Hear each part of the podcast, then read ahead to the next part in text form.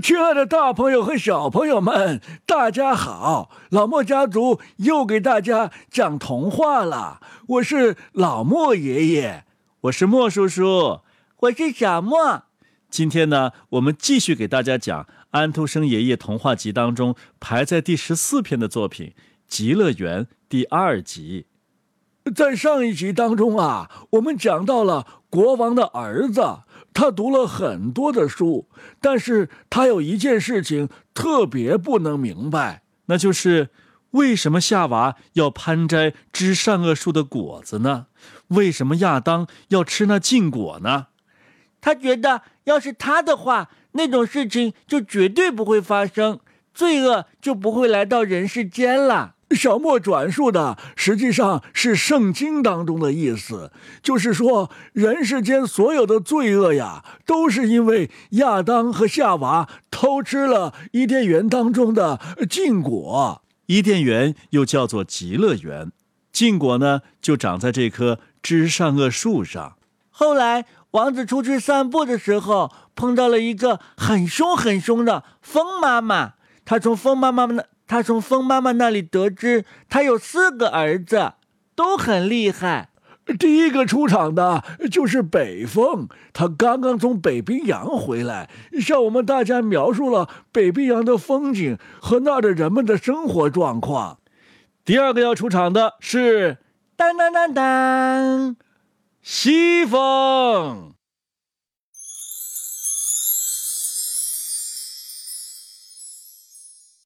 极乐园，安徒生。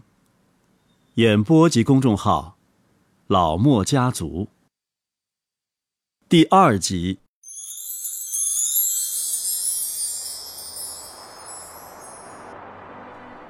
西风看上去好像一个野人，不过他戴了顶大檐帽，以防出什么意外。他手里。拿着一根红木棒子，是从美国红木林砍来的，棒子可不小啊。你从哪里来？他的妈妈问道。嘿嘿嘿嘿嘿，从荒芜森林那边来。他说道。那儿的刺藤长得密密麻麻。像篱笆一样，把一棵棵树都遮起来了。水蛇都睡在湿草里，那儿的人好像都是多余无用的。你在那儿干什么？我盯着那条深深的河，看着它怎样从悬崖上卸下，变成一阵水雾，飞上了云端，托起彩虹。嗯我看见野水牛啊，在河里爬游，可是湍急的流水把它冲走了。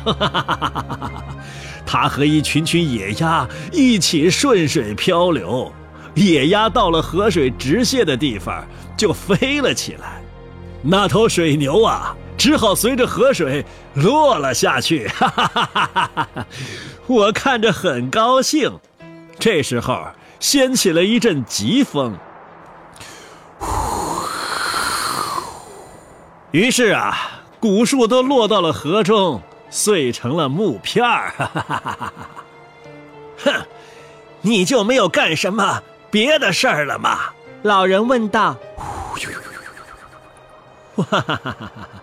我在大平原上翻跟斗，我拍拍野马，摇晃椰子树，还有还有，我有好多故事要讲。不过，一个人不能把他知道的事儿。一下子都讲完，你很清楚这一点的，老太婆。他亲了亲他的妈妈，差点把他挤得朝后倒下去了。他真是一个野男孩。现在南风来了，他的头上裹着包头巾，身上的贝都因大氅飘着。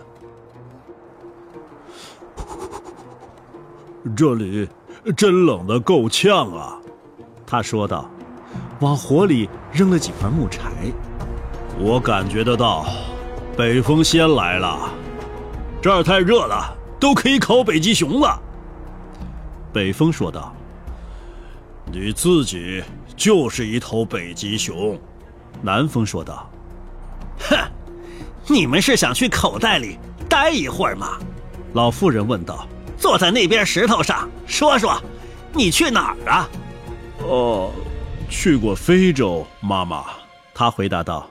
我和霍屯都人在卡菲尔人的国土上捕狮子，那边草原上的草长得多好啊，绿的像颗橄榄。角马在跳舞，鸵鸟跟我赛跑，不过我的腿更有力量。我到了黄沙大沙漠，就像到了海底一样。我碰到一个商队，他们把自己的。最后一只骆驼宰了，为了取水喝。然而，他们只得了很少一点儿。头顶的太阳像火一样灼人，脚下黄沙烤人。往四处伸展的大沙漠无边无际。这时，我在精细的散沙里打了一个滚儿，于是掀起了一股股巨大的沙柱。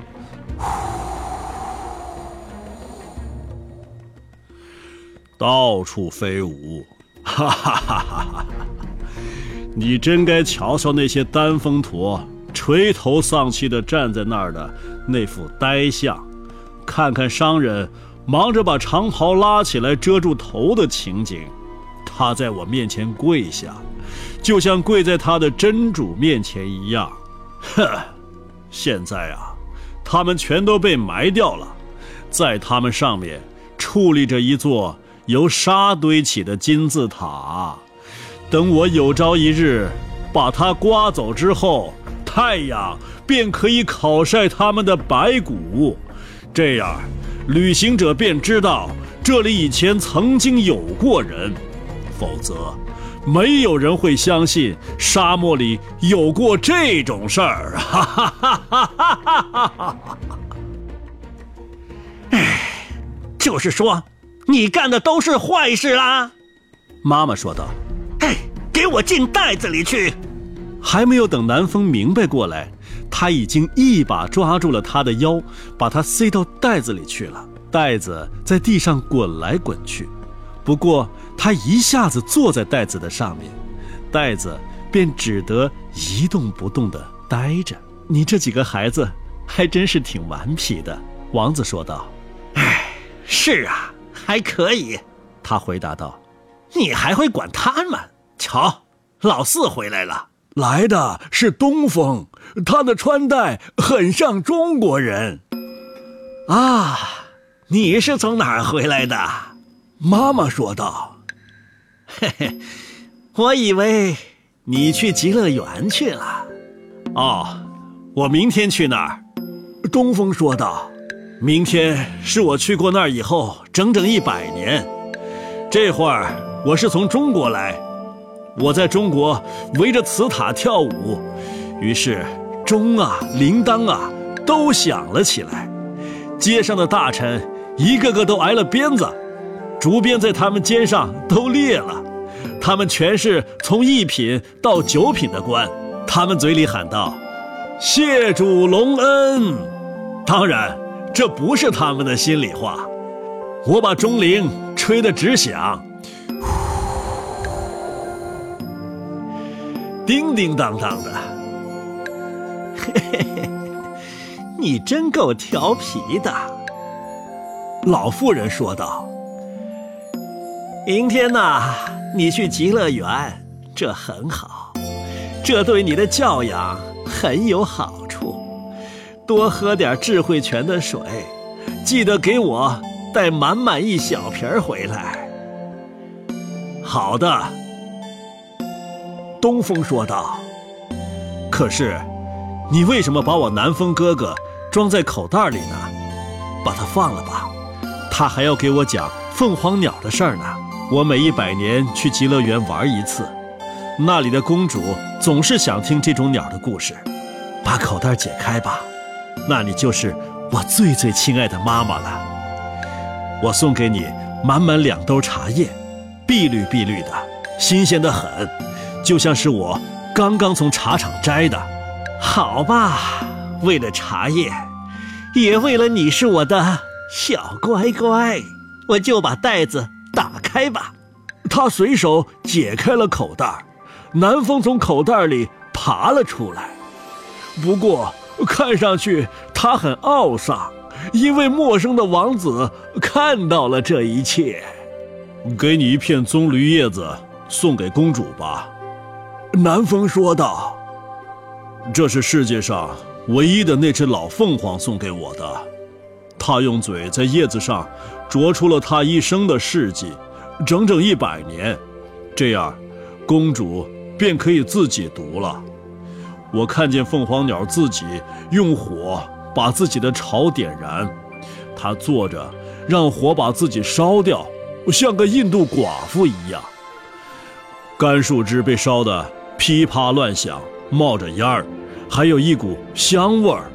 最后，一切都变成一阵大火，老凤凰鸟被烧成了灰，但是它的蛋在火里放着鲜红的亮光。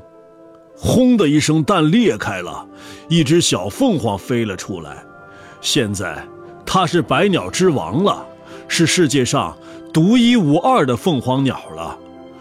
它在我给你的这片棕榈叶上啄了一个孔，那是它对公主的问候。好了，让我们弄点吃的吧，风妈妈说道。于是他们开始吃起那只烤鹿来。王子坐在东风的旁边，这样他们很快就成了好朋友。听着。告诉我，王子说道：“你们总是谈起的那位公主是什么样的？极乐园在什么地方？”哦，哈哈哈，东风说道：“如果你想去那儿啊，那明天你就和我一块儿飞吧。不过我得对你讲，自从亚当和夏娃的时代以后啊，从来没有人到过那儿。这些，你大约都在圣经故事里读到了吧？”呃，是的，读过了。王子说道：“当时他们被逐，接着极乐园就沉入了大地。但是它那温暖的阳光、柔和空气和一切盛景都还在。群仙的女皇住在里面，幸福岛就在那儿。死神从来也没有到过那里。住在那儿是多好啊！明天你骑在我的背上。”我就可以把你带上，我想这个法子是可行的。不过，现在别再聊了，我要睡了。于是啊，他们都入睡了。